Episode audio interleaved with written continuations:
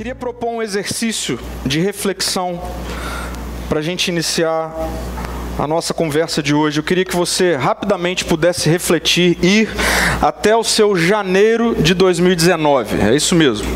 Ao início desse ano. Ah, tente visualizar você em janeiro de 2019. Pensar onde você estava, o que você estava fazendo, como você estava. Ah, e aí tenta colocar sobre a mesa os seus planos para 2019, seus planejamentos para 2019. E a minha pergunta é: visualizando todo o seu ano de 2019, agora em dezembro, olhando para janeiro, uma pergunta simples quanta coisa saiu do seu controle? Quanta coisa saiu do seu controle? Então, ah, eu te coloquei em janeiro de 2019 e aí te trouxe de novo para dezembro de 2019, para o presente. Olhando daqui para trás, quanta coisa fugiu simplesmente do seu controle, do seu planejamento? Quanta coisa aconteceu que se você pudesse escolher, não teria acontecido. Quanta coisa aconteceu ao longo de todo 2019 que se você pudesse escolher agora, ah, se pudesse apertar um botãozinho de voltar e não acontecer essas coisas, quanta coisa você deletaria do seu ano? Quanta coisa você não planejou, não planejou, mas aconteceu. Para ajudar a gente a pensar nisso, ah, eu trouxe três questões. Quantas decisões você tomou em 2019 que se você pudesse voltar agora, você falou, eu não teria tomado? Quantas decisões você teve que tomar, você agiu, talvez por impulso, talvez porque teve que rapidamente decidir, e aí agora, olhando de trás para frente, você chega à conclusão de que eu não faria mais isso. Eu não decidi, não teria tomado essa decisão. Ou quantas notícias você recebeu em 2019 que se você pudesse, você preferiria não receber? Por exemplo, talvez a notícia de um exame que você fez, talvez o resultado de uma prova, talvez a entrevista de um emprego. Quais notícias você recebeu em 2019, olhando agora de trás para frente, que se você pudesse deletar, se você pudesse escolher não recebê-las, você escolheria não recebê-las? Ou ainda, quantas decepções você vivenciou agora, olhando de trás para frente em 2019, ah, que você para e pensa assim: ah, se eu pudesse escolher, eu escolheria não ter vivido essas decepções com pessoas, ah, sei lá, com seu time de futebol. Né? Eu estou tranquilo esse ano. Ah, com igreja, né? Quantas, quantas decepções você viveu que se você pudesse escolher, assim, você não ah, teria vivido? Então, decisões tomadas, notícias recebidas, decepções vivenciadas. Esse exercício de pensar em voltar atrás e deletar, vou te dar uma notícia óbvia. Não tem como. Aconteceu. E é verdade, passou muito rápido. Nós já estamos em dezembro de 2019. É, não sei vocês, mas para mim parece que realmente foi ontem que eu estava em janeiro de 2019. E aí o ano passou. Passou e você tomou decisões que você não deveria ter tomado. Passou e você recebeu notícias que foram inesperadas, você não gostaria de ter recebido, mas você recebeu. Passou e você vivenciou decepções. Pronto. Falei, é assim, acabou 2019. A questão não é ficar remoendo o que aconteceu em 2019. A questão é como é que vai ser daqui para frente. Como que vai ser daqui para frente? 2019 passou. Nós temos aí duas, três semanas. É verdade que você viveu esse monte de coisa. Eu vivi um monte de coisa que eu não gostaria de ter vivido. Recebi um monte de notícias que eu não gostaria de ter recebido. Ah, me decepcionei com um monte de coisa. Se eu pudesse, eu não passaria por isso. Mas passei. É real, aconteceu. Não adianta eu ficar fingindo que não aconteceu. E a questão é, como vai ser daqui para frente? E aí, daqui para frente só tem duas possibilidades. Eu sinceramente não acredito em numa terceira possibilidade. Daqui para frente só tem duas possibilidades. Ou você vai seguir adiante amargurado, ou você vai seguir adiante amadurecido. Não tem outra possibilidade. Diante de tudo que você viveu, das notícias que você recebeu, das decisões que você tomou, das decepções que você teve, só tem duas opções: ou você vai seguir adiante amargurado, ou você vai seguir adiante amadurecido. Diante de momentos difíceis na nossa vida, só existem esses dois caminhos: o caminho da amargura ou o caminho do amadurecimento. E eu queria ler com vocês um texto da sabedoria bíblica de Provérbios, que por si só ele já seria autoexplicativo acerca da, de como é pegar o caminho da amargura. Provérbios no capítulo 17, versículo 22 diz assim: O coração alegre é um bom remédio, mas o espírito abatido consome as forças. Essa primeira parte está na versão que a gente usa, que é a NVT, mas eu, eu, eu separei a segunda parte da, de uma outra versão, revista atualizada, que capta melhor o sentido do texto original, Provérbios, escrito em hebraico, quando diz que a primeira parte é, é igual, o coração alegre é um bom remédio, mas o espírito abatido faz secar os ossos. E se a gente for no texto no original hebraico e a gente for ah, investigar a, a palavra que aparece para espírito abatido, é uma palavra que também poderia ser traduzida por espírito amargurado. Como eu disse, eu não, não precisaria explicar muito, mas eu quero ah, trazer um pouquinho ou, ou, ilustrar um pouquinho o que a, a sabedoria bíblica está falando. A Bíblia está dizendo que seguir adiante amargurado é uma doença que vai esmagando os ossos. E é interessante porque a Bíblia faz questão de usar essa linguagem física. Né? Por quê? Porque é tão importante a gente pensar nisso assim? Porque imagine você com um pequeno machucado, dói, qualquer machucado dói, por menor que seja. Agora imagine você tendo seus ossos sendo ressecados. Imagine você sentir dor nos ossos. A gente tem ortopedistas aqui, né? Eu não me lembro de ter sentido dor no osso, assim, mas já vi pessoas. Eu, eu me lembro aqui de assistindo alguns jogos de futebol quando alguém vai e quebra um osso. Né? Parece que é alucinante. E a Bíblia está dizendo que seguir adiante, viver com um espírito amargurado, ou seja, uma vida amargurada, faz secar os ossos. É uma vida doída, a amargura é um sentimento ruim, é um sentimento de sofrimento.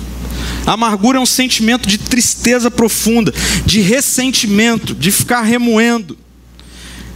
Daquilo nunca sair da cabeça, daquilo nunca sair do coração, aquele acontecimento ficar pensando, sabe? Aquilo que trouxe decepção para você ao longo desse ano.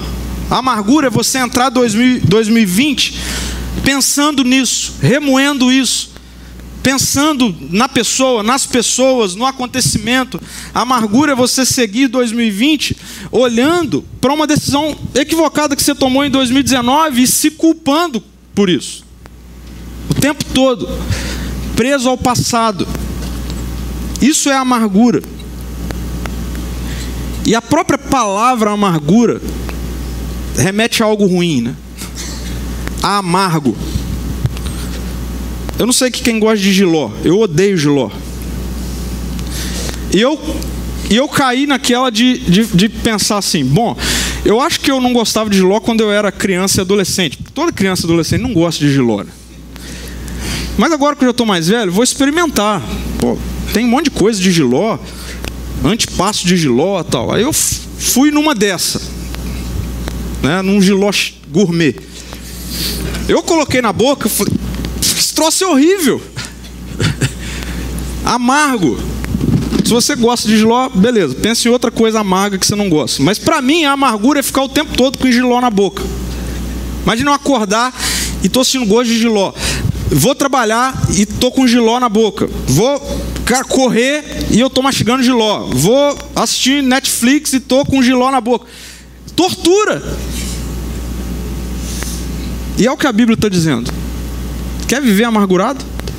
Vai sentir dor o tempo todo. Gosto amargo o tempo todo. Isso vai te corroer, isso vai te fazer mal. Eu quero voltar com vocês o que a gente está fazendo ao longo de toda essa série de Natal, a profecia de Isaías, acerca do Natal.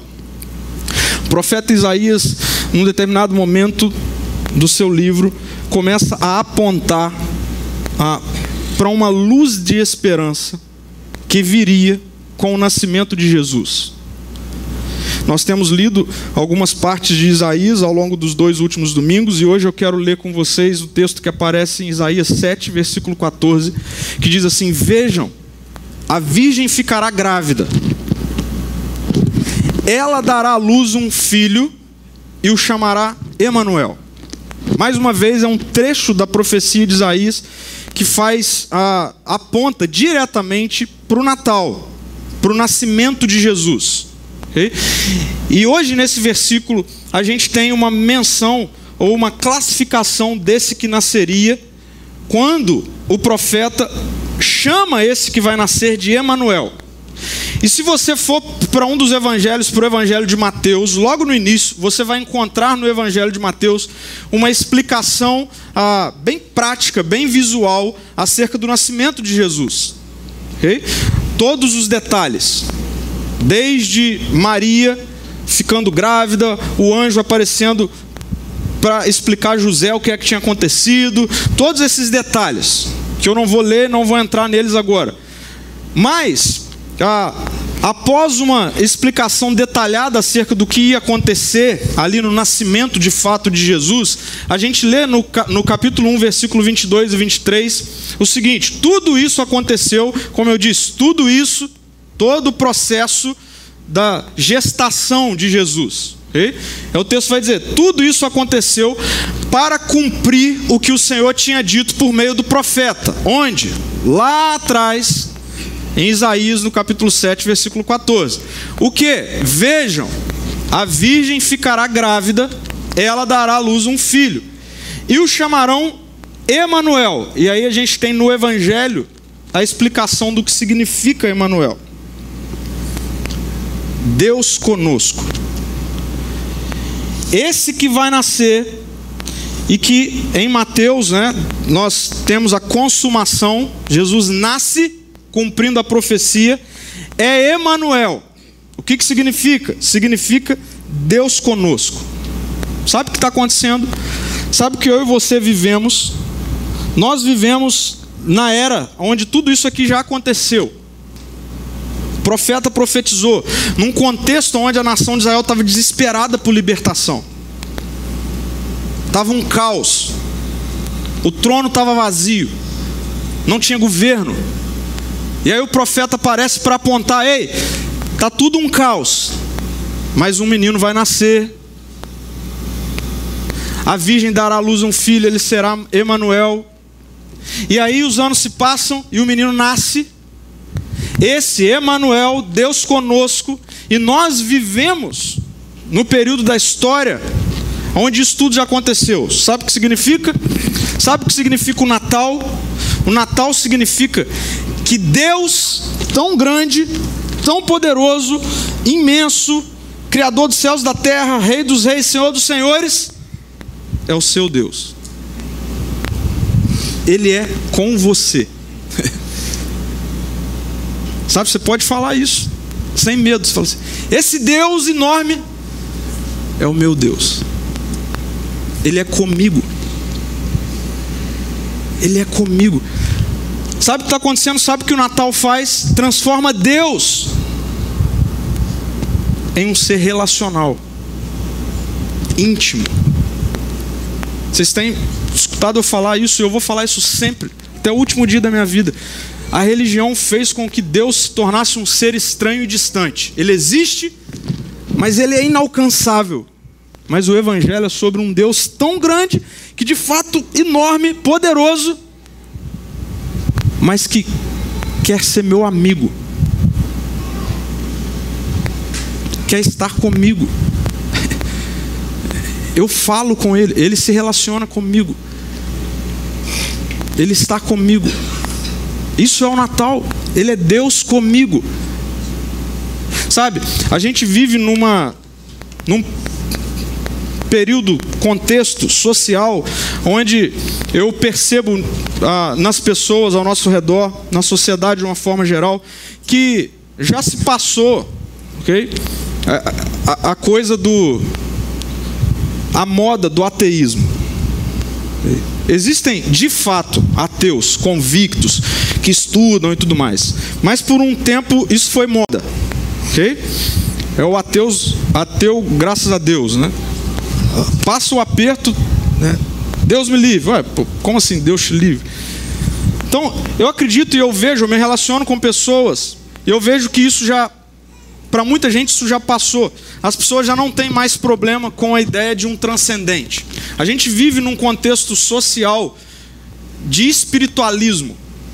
As pessoas estão percebendo, buscando, ah, de alguma maneira, ok? Uma perspectiva espiritual. Tem, tem. Se você for nas livrarias hoje, né, de uma forma geral, você vai encontrar nas prateleiras dos mais vendidos livros com uma temática de espiritualidade. Ok? Às vezes travestido de filosofia, mas se você pega para ver, você vai ver que é espiritualidade, não é filosofia. Então as pessoas, eu percebo que as pessoas não têm dificuldade com a ideia de um ser transcendente, mas ah, eu tenho visto que a relação com isso é uma relação pouco ou nada prática, porque estabelece-se uma ideia de que sim, existe um alguém, um ser, um transcendente, mas ele está lá e eu estou aqui. Ele está lá e eu tenho que me virar aqui. Ele não vai fazer nada por mim. O Evangelho é a boa notícia de que sim, Deus fez alguma coisa por você. Sabe o que? Ele se tornou um Deus relacional com você. A Virgem deu à luz a um filho e ele é Emanuel, Deus com você. Ele é Deus comigo. Ele é Deus conosco. O Natal é sobre isso. O Natal contraria muitas ênfases religiosas que não negam a existência de um transcendente, mas não admitem uma relação de proximidade. Ou, se há essa possibilidade, eu preciso me esforçar muito. Eu preciso merecer muito. Querem ver o que significa o cumprimento dessa profecia de Natal? Essa realidade de Deus se tornar Deus conosco Sabe por quê que eu quero trazer isso para vocês? Porque é compreendendo o significado dessa profecia e o cumprimento dela, porque de fato ela já se cumpriu, que está a única possibilidade da gente seguir adiante amadurecido e não amargurado. É no entendimento acerca do que significa isso, do que significa Deus se tornar um ser humano que encontra a única possibilidade da gente seguir a vida amadurecendo e não amargurando. Porque, como eu disse, a ênfase aqui não é você ficar pensando em 2019 em áreas da vida ou em acontecimentos que ah, geram em você tristeza, enfim, possibilidade de amargura. Sabe por que a ênfase não é essa? Porque aconteceram coisas na sua vida assim nesse ano. Aconteceram na minha na vida de todos nós. A questão é: quer seguir amargurado? Vai doer muito, vai te destruir. O Natal é a boa notícia de que Deus se faz Deus conosco, Deus comigo, Deus com você e me possibilita de forma muito real e prática seguir adiante amadurecendo e não amargurando.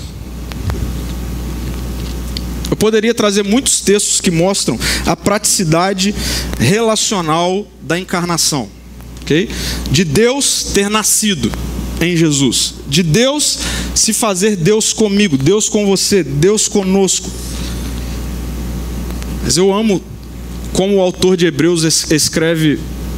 Eu, eu amo a carta aos Hebreus, mas eu amo como o autor da carta aos Hebreus escreve, logo no início da carta, os desdobramentos muito práticos de Jesus ter nascido, do que ele veio fazer, de como nós encontramos essa vida abundante a partir do nosso relacionamento com Ele.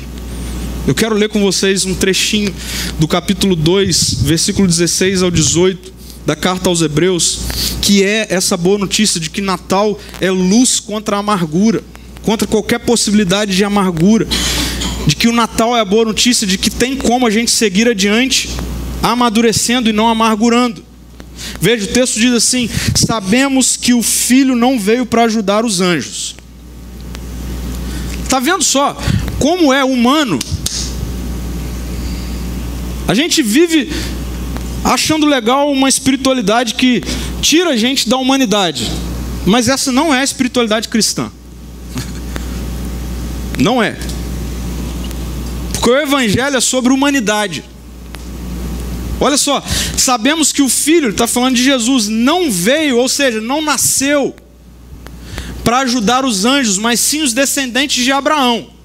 Aqui o autor de Hebreus está fazendo uma referência a, a, a, uma aliança que Deus faz com Abraão lá, logo que Deus começa a reconstruir na verdade, trazer de volta a humanidade, Deus faz uma aliança com Abraão, dizendo para Abraão que por meio dele as nações seriam abençoadas, uma grande nação surgiria para abençoar as nações. Deus fala com Abraão assim: Cara, eu vou te ajudar, eu, quero a, a partir de você voltar a ter comunhão com a humanidade. E aí Jesus nasce não é para ajudar anjo, é para ajudar gente, ser humano, eu e você. E aí o texto continua dizendo: portanto, era necessário que ele se tornasse semelhante aos seus irmãos. Aqui, essa palavra semelhante pode trazer algumas interpretações para a gente, mas uma melhor tradução para semelhante seria igual. Era necessário que ele, Jesus, se tornasse igual aos seus irmãos, em todos os aspectos, de modo que pudesse ser nosso misericordioso e fiel sumo sacerdote diante de Deus e realizar o sacrifício que remove os pecados do povo, uma vez que ele próprio, Jesus, passou por sofrimento e tentação, é capaz de ajudar aqueles que estão sendo tentados. Presta atenção aqui, porque provavelmente hoje eu vou desconstruir algumas coisas que na, na sua mente, há muito tempo, vem interferindo diretamente na sua vida e contribuindo para você seguir amargurado.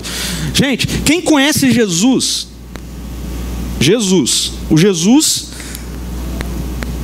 do Evangelho. Há um tempo atrás eu refleti com vocês aqui sobre Jesus sem filtro, não sei quem vai lembrar. É, por quê? que é importante eu falar isso aqui? Porque eu sei que tem muita coisa aí que fala de Jesus que não é o Jesus do Evangelho. Pode ser o Jesus da sociedade popular, pode ser o Jesus da religião. Okay? Mas não, eu quero conversar com vocês hoje sobre Jesus, esse que nasceu e que nos liberta. E esse Jesus, esse Jesus, quando nós o conhecemos, quando ele passa a ser Deus comigo, eu vou afirmar algo para você: não tem como andar com Jesus e ser amargurado. Não tem como. É impossível conhecer Jesus, andar com Jesus, ser um seguidor ou uma seguidora de Jesus e viver uma vida amargurada. É incompatível. Não tem como. Então, a minha oração essa semana toda hoje é para que se você entrou aqui hoje amargurado, Se o caminho que você tem trilhado na sua vida é o caminho da amargura, em nome de Jesus, hoje você vai sair daqui tomando o trilho do caminho do amadurecimento. E sabe o que é assustador? Eu fiz uma uma enquete lá no meu Instagram perguntando se em 2019 você passou por momentos em que trouxe amargura no seu coração. Centenas de pessoas responderam, 87% das pessoas responderam que sim. Eu tenho muita gente no meu Instagram que não são seguidores de Jesus, mas a maioria são. E me assusta quando eu vejo que, uau, quantas pessoas dizem que conhecem Jesus, estão vivendo uma vida amargurada, é incompatível, esse não é o Jesus que eu conheço.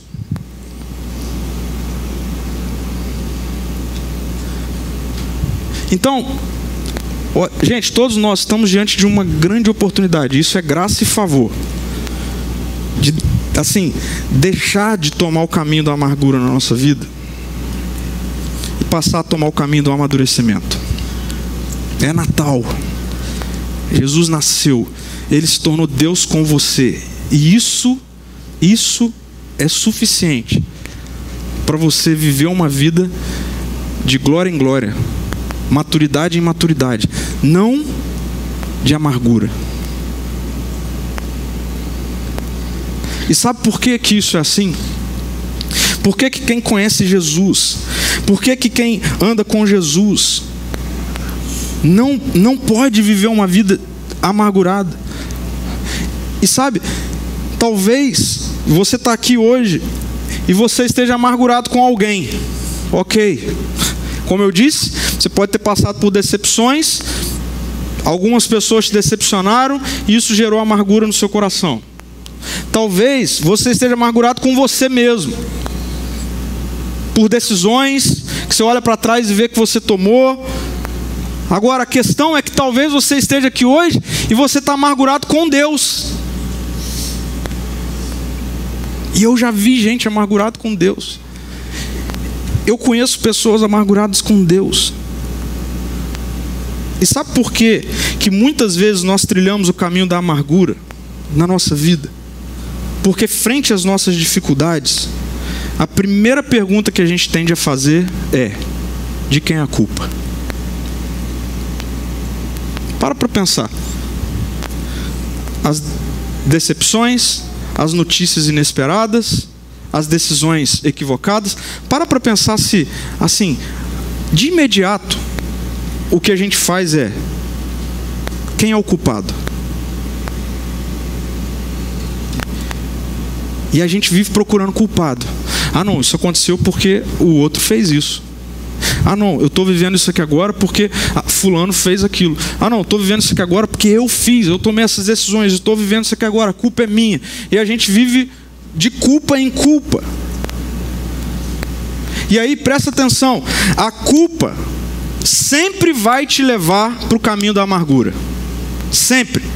Sempre que você tentar achar culpado e viver uma vida de culpa, sempre que você olhar para os momentos difíceis e tentar encontrar o culpado, pode saber, você está um passo do caminho da amargura. É rápido. A culpa vai te levar para o caminho da amargura. E aí é assim: ah, não, eu sou culpado, amargura. Ah, não, ele é culpado, amargura. Ah, não, a culpa é da igreja, amargura. Ah, não, a culpa é de Deus, amargura. Aí sabe o que começa a acontecer? Os ossos começam a esmagar. Tragédia, caos. Agora, por que, que isso funciona assim? Por que, que a gente vive atrás de culpados? Porque a culpa trabalha com castigo não é? Culpado castiga. A culpa trabalha com castigo. E a amargura, o sentimento de amargura, viver amargurado, produz uma sensação de que eu estou castigando. Quando eu estou amargurado comigo, pode saber, eu estou me castigando por alguma coisa. Quando eu estou amargurado com, com o outro, é porque a amargura é esse sentimento que me leva a uma sensação de que eu estou castigando. Só que é uma sensação falsa. Porque a única coisa que a amargura vai produzir é a autodestruição. Mas, graças a Deus pelo Natal. Graças a Deus porque o Natal é a boa notícia de que Jesus nasceu. E isso significa que a, a luz entrou na história para também iluminar e dissipar qualquer possibilidade de amargura. Como que o Natal faz isso? Como que o Evangelho faz isso? O Evangelho faz isso, preste atenção, nos libertando de uma vida de culpa e de culpados. O Evangelho nos liberta de uma vida de culpa e de culpados e nos coloca numa vida de provisão. Provisão significa ter o que precisa. Isso é provisão. O Evangelho nos tira dessa dimensão de vida que vive atrás de procurar culpados e encontrar culpados e nos traz para uma vida de provisão. O Evangelho é a boa notícia de que Deus não nos deixou à mercê de uma vida de culpa de viver culpado e nos traz para uma vida de garantia de provisão. Como que isso acontece? Isso acontece de acordo com esse texto aqui dentro de duas dimensões: a provisão do perdão e a provisão do socorro. É muito interessante, eu, eu amo esse texto porque mostra a humanidade de Jesus, mostra de fato Deus se fazendo Deus conosco, relacional, pessoal e mostra tudo o que esse Deus, que agora é um ser humano em Jesus, vive para nos livrar de uma vida de culpa e nos colocar sob uma vida de provisão. Preste atenção. Era necessário que ele se tornasse semelhante aos seus irmãos em todos os aspectos de modo que pudesse ser nosso misericordioso e fiel sumo sacerdote diante de Deus e realizar o sacrifício que remove os pecados do povo. Olha para mim. Em Jesus, em Jesus, você está diante de Deus sem nenhuma culpa. Ah, mas Pastor, você não sabe o que eu fiz em 2019. Eu vou falar, você também não sabe o quanto de coisa eu fiz em 2019. E o quanto eu tentei me culpar. E o quanto você tenta se culpar. Para de se culpar. Sabe por quê? Porque se você está em Jesus, você está perdoado. Perdoado. Na antiga aliança, o sumo sacerdote ia de ano em ano sacrificar um animal para pagar o preço do pecado da nação daquele ano. E primeiro ele tinha que sacrificar um animal para purificar a si próprio. Isso era assim, o tempo todo. Agora, não tinha como viver livre disso. Por quê?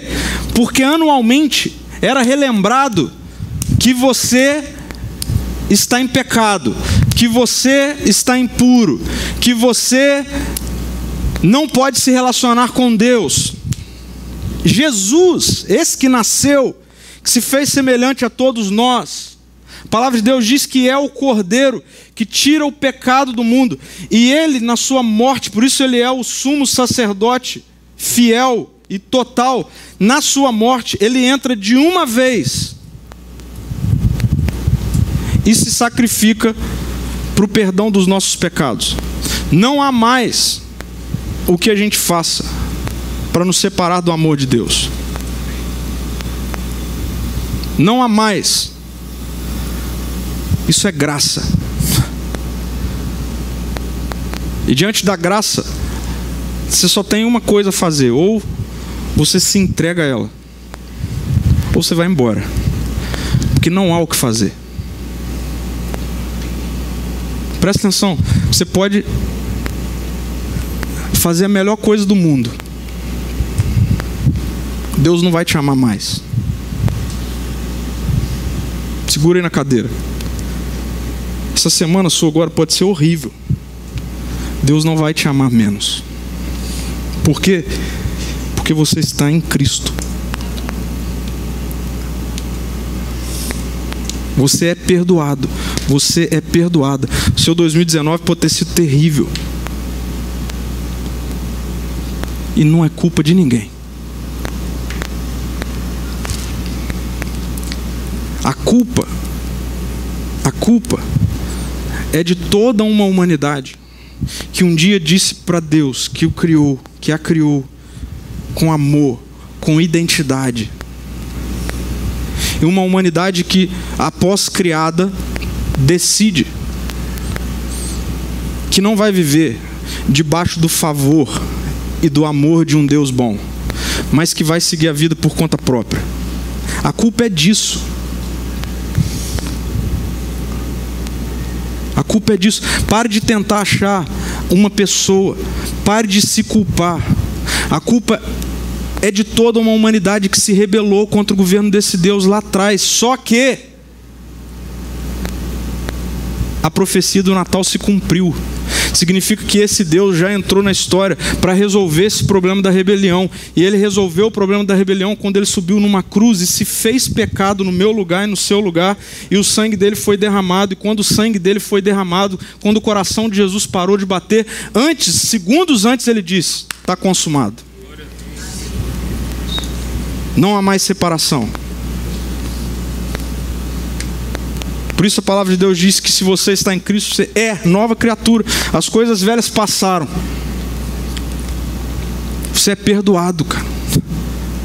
Pare de achar culpado. Você está perdoado há dois mil anos atrás. E é tão bom que a provisão não vem só com perdão, ela vem também com socorro. Porque o autor da carta aos Hebreus vai dizer assim: uma vez que ele próprio, que Jesus, passou por sofrimento, passou por tentação, preste atenção nisso agora, ele é capaz de ajudar aqueles que são tentados. Ele, Jesus, é capaz de te ajudar. Quando nós estamos diante de situações da nossa vida, em que a gente não gostaria de ter passado, de decisões que a gente não gostaria de ter tomado. Se a gente pudesse voltar atrás, a gente faria diferente, ah, de decepções. E aí a gente vive tentando e, e, e se martirizando, consumindo a nossa mente, a nossa emoção, ah, abrindo cada vez mais ferida, vivendo uma vida amargurada nessa assim: ah, se eu pudesse voltar atrás, se eu pudesse voltar atrás. A gente tem que parar de tentar voltar atrás de um ano, dois anos, três anos, cinco anos, dez anos e voltar atrás em dois mil anos. Para ver quando o Deus conosco andou nessa terra, passou por aquilo que a gente passa. Ele sabe os nossos sofrimentos. Ele sabe as nossas tentações. Por quê? Porque Ele é Deus conosco. Ele viveu isso. E você acha que Ele viveu isso para salvar sua alma? Ele viveu isso para salvar a sua humanidade. Então a gente tem que parar de começar a ter um relacionamento com Deus pensando no futuro. Está resolvido o futuro, ok?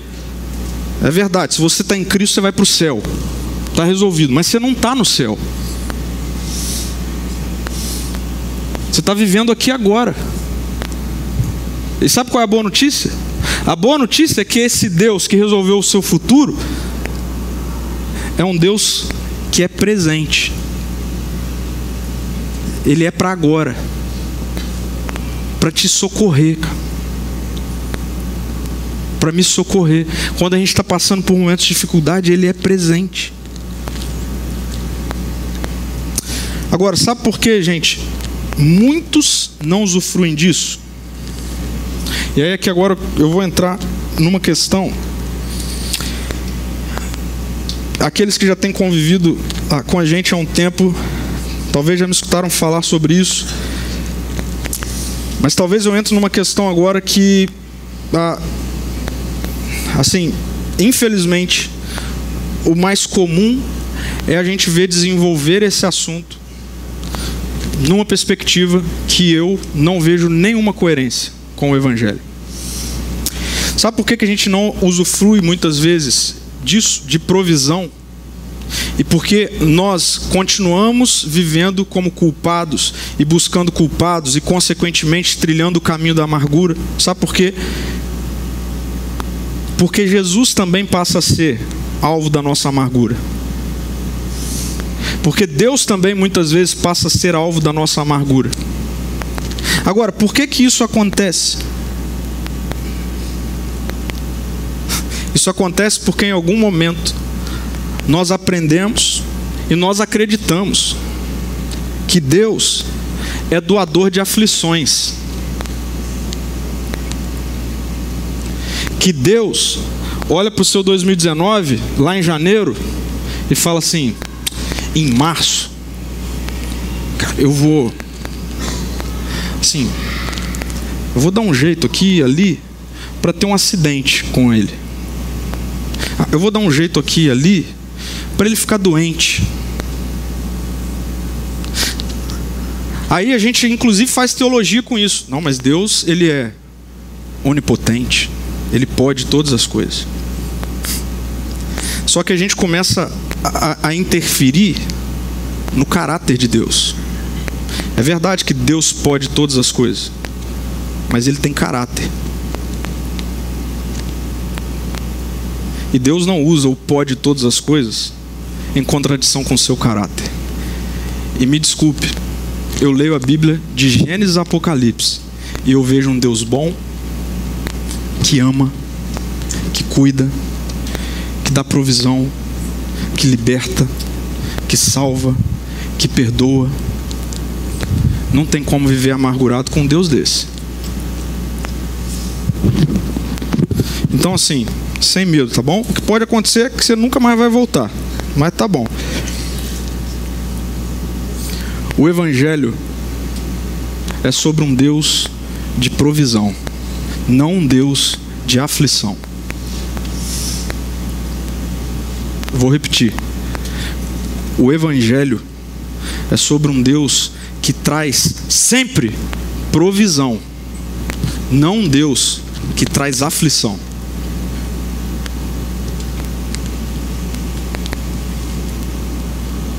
Esse é o Deus que nasceu e que é com você. Então, a gente precisa parar de ficar culpando e amargurado também com Deus. Como se ao longo do ano de 2019 Deus tivesse em algum momento mandado tribulações para você, Deus tivesse mandado notícias ruins para você, Deus tivesse mandado tragédias para você, Deus tivesse mandado aflições para você. Não, esse não é o Deus revelado nos evangelhos. E aí, deixa eu assim, trazer todos nós aqui para uma realidade. A gente precisa parar de achar que amargurados com Deus nós estamos o castigando. Deixa eu, assim, simples. Como castigar mais um Deus que foi para uma cruz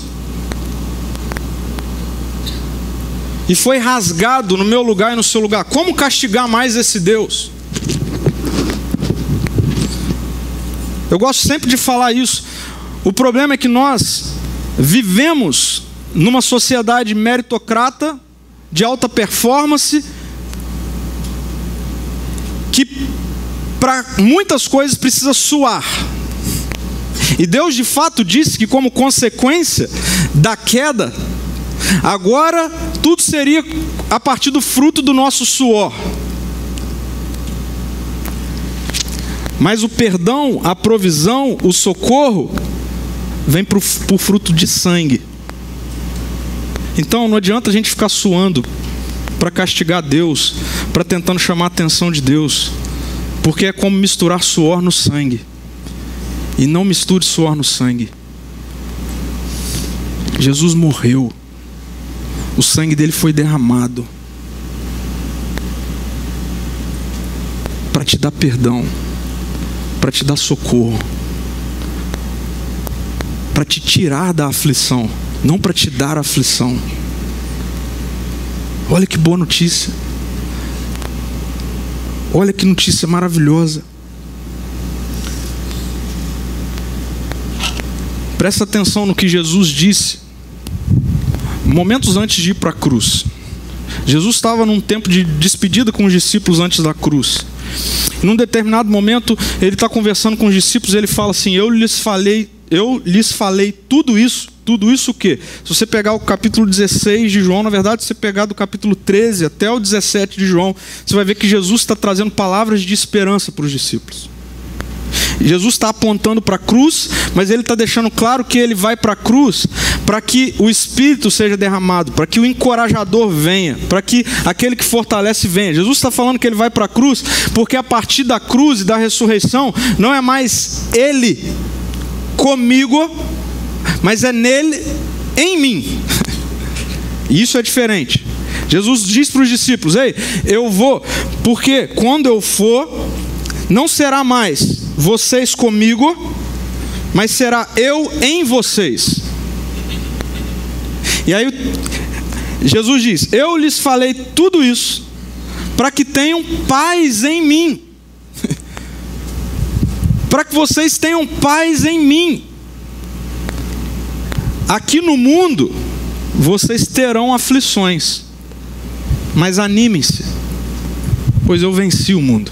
Está vendo como não faz sentido eu dizer que, ah, 2019 eu vivi isso, aquilo, aquilo, e foi Jesus que mandou tudo isso. Cara, Jesus não precisa fazer isso. João 3, 16, 17, 18, 19, vai, Jesus, o texto vai deixar muito claro. Nós estamos, a humanidade está condenada por causa da nossa atitude. Nós desconfiguramos a criação que outrora era boa e perfeita. Nós desconfiguramos, não é Deus. Deus resolve esse problema. Jesus está falando: nesse mundo vocês vão ter aflições. Gente, 2019, teve momentos na sua vida em que você não gostaria de ter passado, tribulações, notícias ruins, tragédia, ah, sei lá, decepções. Teve, teve comigo. A Bíblia está dizendo que nesse mundo isso vai acontecer. Gente, 2020 você vai passar também por isso. Não é praga, não. Você vai passar também por isso. Sabe qual é a boa notícia? A boa notícia é que nós podemos passar por qualquer coisa em paz. Por quê? Porque Jesus está em nós. E ele venceu o mundo. Então é isso que Jesus está dizendo. Nesse mundo vocês vão ter aflições. Só que deixa eu dar uma notícia melhor por cima dessa. Eu já venci o mundo. Ele está falando, então, pode entrar 2020 ciente de que vocês vão ter aflições, mas vocês têm a minha paz. A palavra de Deus vai dizer, o apóstolo Paulo vai dizer que é uma paz que excede todo entendimento. Não adianta, não precisa procurar explicação na psicologia, sociologia, antropologia, lugar nenhum. É uma paz, e o texto é claro, o apóstolo Paulo diz, é uma paz de Deus. Não é uma paz que vem de Deus, é uma paz de Deus. O texto ali é, é, tem a ver com posse. É uma paz que é dele. Não é nossa, a gente não tem essa paz e a gente não vai encontrar essa paz. A gente vive procurando essa paz no dinheiro, no consumismo, ah, nos vícios, no prazer, em tudo quanto é lugar, viajando, a gente vive procurando essa paz. A turma enche a cara para tentar ah, ficar em paz por um momento, toma remédio para conseguir dormir por um momento. Não adianta, você não vai encontrar paz. Por quê? Porque ela é de Deus. Ele tem. A boa notícia é que é Natal. Esse Deus que tem essa paz é Deus comigo, com você, e Ele nos dá essa paz. Essa é a provisão. A palavra aflição que aparece ali tem a ver com pressão, angústia, sobrecarga, tribulação, problema, dificuldade. Jesus está dizendo: nesse mundo vocês vão ter tudo isso. Não joga na minha conta. O Senhor dizendo, não joga na sua conta, não joga na conta do outro. Não procure culpado, porque está resolvido em Jesus. Natal é a notícia de que está solucionado. Você pode seguir adiante, não mais amargurado ou amargurando, mas amadurecendo. Amadurecendo. Gente, tem gente amargurada que se acha madura. As pessoas confundem amargura com maturidade, sabia? Quando que as pessoas confundem amargura com maturidade? Assim, eu não confio mais em ninguém daqui para frente. Por quê? Porque ah, eu, eu me decepcionei aqui. Eu amadureci, agora eu não confio mais em ninguém. Você está amargurado, você não está maduro. Ah, eu agora não invisto mais nada, eu não faço mais nada, eu não vou mais em igreja nenhuma, eu não confio mais em ninguém. Ah, por quê? Não amadureci, eu não sou mais inocente. Você está amargurado, isso não é maturidade. Sabe por quê? Amadurecer é ser como Jesus. Se tornar maduro é se tornar como Jesus. Gente, eu, eu, falando de mim, eu olho para o meu 2019. Eu fiz esse exercício. Eu olho para o meu 2019 e quanta coisa eu encontrei que poderia gerar amargura no meu coração. Quanta notícia eu recebi que eu não gostaria de ter recebido. Quantos momentos eu vivi que eu não gostaria de ter vivido. Quantas aflições, quantas preocupações, até mesmo decepções. Mas a verdade é, e daqui para frente? Ou eu deixo tudo isso me amargurar, ou eu vou seguir amadurecido. Então a pergunta é: como, como? Eu posso fazer com que, ou viver com que o que passou em 2019, na verdade, me faça trilhar um caminho de amadurecimento, e trilhar um caminho de amadurecimento significa ser como Jesus é. Como eu posso olhar para 2019 e a pergunta que eu faço ser não, ah, o que, que eu não posso mais confiar, fazer e etc. Mas a pergunta ser: como é que eu posso olhar para 2019, mas olhar para frente e perguntar: como 2019 me ensinou a ser como Jesus? Sabe, Romanos no capítulo 8, versículo 28 e 29 é um daqueles versículos assim que a turma faz loucuras e aberrações com esse texto. O apóstolo Paulo diz assim: Sabemos que Deus faz todas as coisas cooperarem para o bem daqueles que amam a Deus e que são chamados de acordo com o seu propósito. A pergunta é: qual é o propósito? Quando Deus nos chama, quando Ele nos alcança com o evangelho da graça, com o seu amor, por que, que Ele faz isso? Qual é o propósito? A gente tem que parar de tentar ficar interpretando a Bíblia e deixar a Bíblia se interpretar. Olha só a continuação do texto. O apóstolo Paulo vai dizer assim: Pois Deus conheceu de antemão os seus e os predestinou ao propósito agora, para se tornarem semelhantes à imagem do seu filho. Para que, que o Evangelho te alcançou? Para que, que o Evangelho te alcançou? Para fazer com que você se torne como Jesus. Por quê? Porque Jesus encarnado é a humanidade perfeita. O que, que foi perdido? O que, que foi desconfigurado? A forma da gente ser humano. O que, que Jesus traz? A humanidade perfeita. Quando o Evangelho me alcança e te alcança, sabe o que Deus quer fazer com você agora? Quer fazer você ser como Jesus é. E aí, para se tornarem semelhantes à imagem de seu filho, a fim de que ele fosse o primeiro entre muitos irmãos. Agora, presta atenção aqui.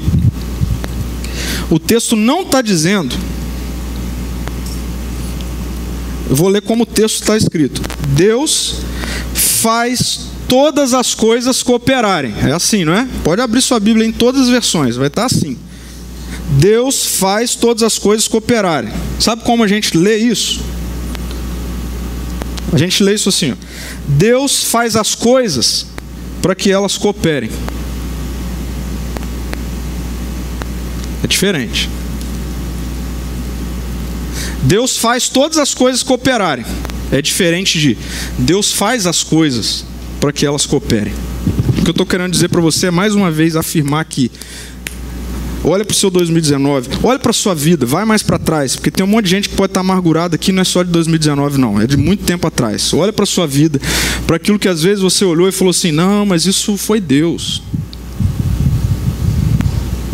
Afinal de contas, a Bíblia diz que Deus faz todas as coisas cooperarem texto não diz que Deus faz as coisas para elas cooperarem. O texto não diz que Deus faz coisas boas para elas cooperarem. O texto não diz que Deus faz coisas mal, más para elas cooperarem. O texto diz que todas as coisas que acontecem com a gente, quais coisas? Aquela que Jesus disse: nesse mundo vocês vão ter aflições.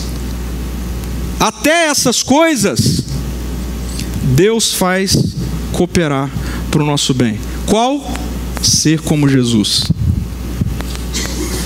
Eu, eu não sei você, assim, quando isso se revelou para mim, assim, eu gritei no meu quarto, falei, Deus, eu achava que o Senhor que mandava os troços. E Deus falou, não. Eu te amo. É incompatível com o meu amor. Eu te dá tragédia. Eu te dá aflição. Eu te dá dor. É incompatível com o meu amor. Eu matei meu filho, eu sacrifiquei meu filho. O tanto que eu te amo. Não. Para de ficar amargurado comigo. Para de achar que a sua amargura me castiga. Eu já fui completamente castigado para te dar provisão. Eu te amo tanto que eu faço até as coisas ruins que nesse mundo são reais e acontecem. Até essas coisas eu já dei do meu espírito para fazer com que até nessas coisas o seu caráter seja moldado e você se torne como Jesus. É diferente ou não é?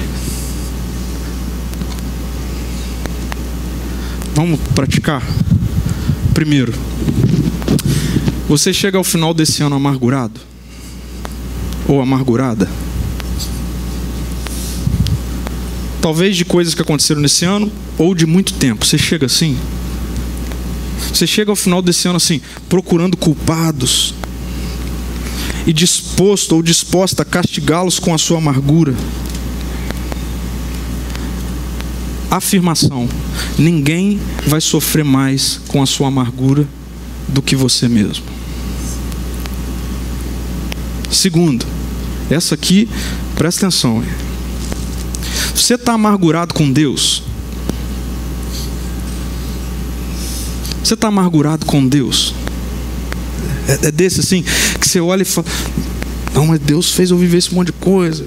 Eu entendo, né? Que Ele pode todas as coisas, Ele fez. Então, assim, por favor, em nome de Jesus, que essa revelação do Espírito entre na sua mente, no seu coração te revelando o verdadeiro Deus. E aí, como castigar alguém que foi completamente castigado no seu lugar por amor e graça? Para lhe garantir provisão, perdão e socorro. E por último, para todos nós ao longo dessa semana, Separe um momento ao longo dessa semana, final de ano. Faz isso, por favor. Separe um momento para você refletir sobre o ano a partir de uma questão: Como 2019 cooperou para o meu amadurecimento? Sabe por quê? Porque a palavra de Deus mostrou que Deus usa 2019 Deus usa 2019 para cooperar para o seu bem, para o meu bem. Qual? Fazer a gente ser como Jesus. Então a pergunta é: como 2019 me faz mais parecido com Jesus? Só para refrescar nossa memória, Jesus é aquele que, quando com medo, falando do Jesus real, tá bom? O Jesus real teve medo. Que isso, pastor? Vai lá em Getsemane. Veja-o suando sangue. E dizendo para o pai: Pai, se for possível, afasta de mim esse cálice. Jesus não, não tinha medo da morte. Tem gente que acha que Jesus ali estava com medo da morte. Sabe que Jesus estava ali? e estava com uma profunda aflição. Porque por um momento ele perderia a filiação. Na cruz, por um instante, Jesus deixou de ser filho. É só você ver todas as orações de Jesus nos evangelhos, ele sempre se relaciona com Deus assim: Pai, Pai, Pai. Na cruz ele fala: Senhor. Por quê? Porque a cruz é o lugar onde Jesus deixa de ser filho, para que ali ele deixasse de ser unigênito e passasse a ser primogênito, primeiro de muitos. A cruz abre a temporada da adoção.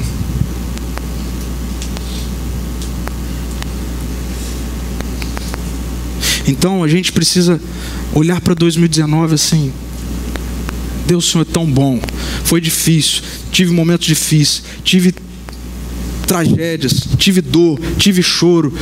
Mas eu estou aqui, Deus. O Senhor já fez tudo. É Natal, estou perdoado, sou socorrido. Como é que eu posso seguir adiante me parecendo mais com Jesus?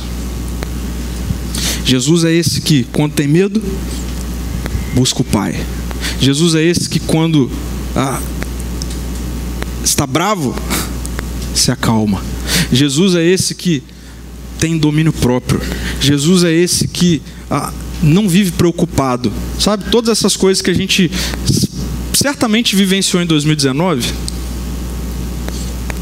pode ser que daqui para frente seja diferente. Basta a gente optar por fechar o caminho da amargura e abrir o caminho do amadurecimento. Feche seus olhos, eu quero orar por você. Jesus, muito obrigado.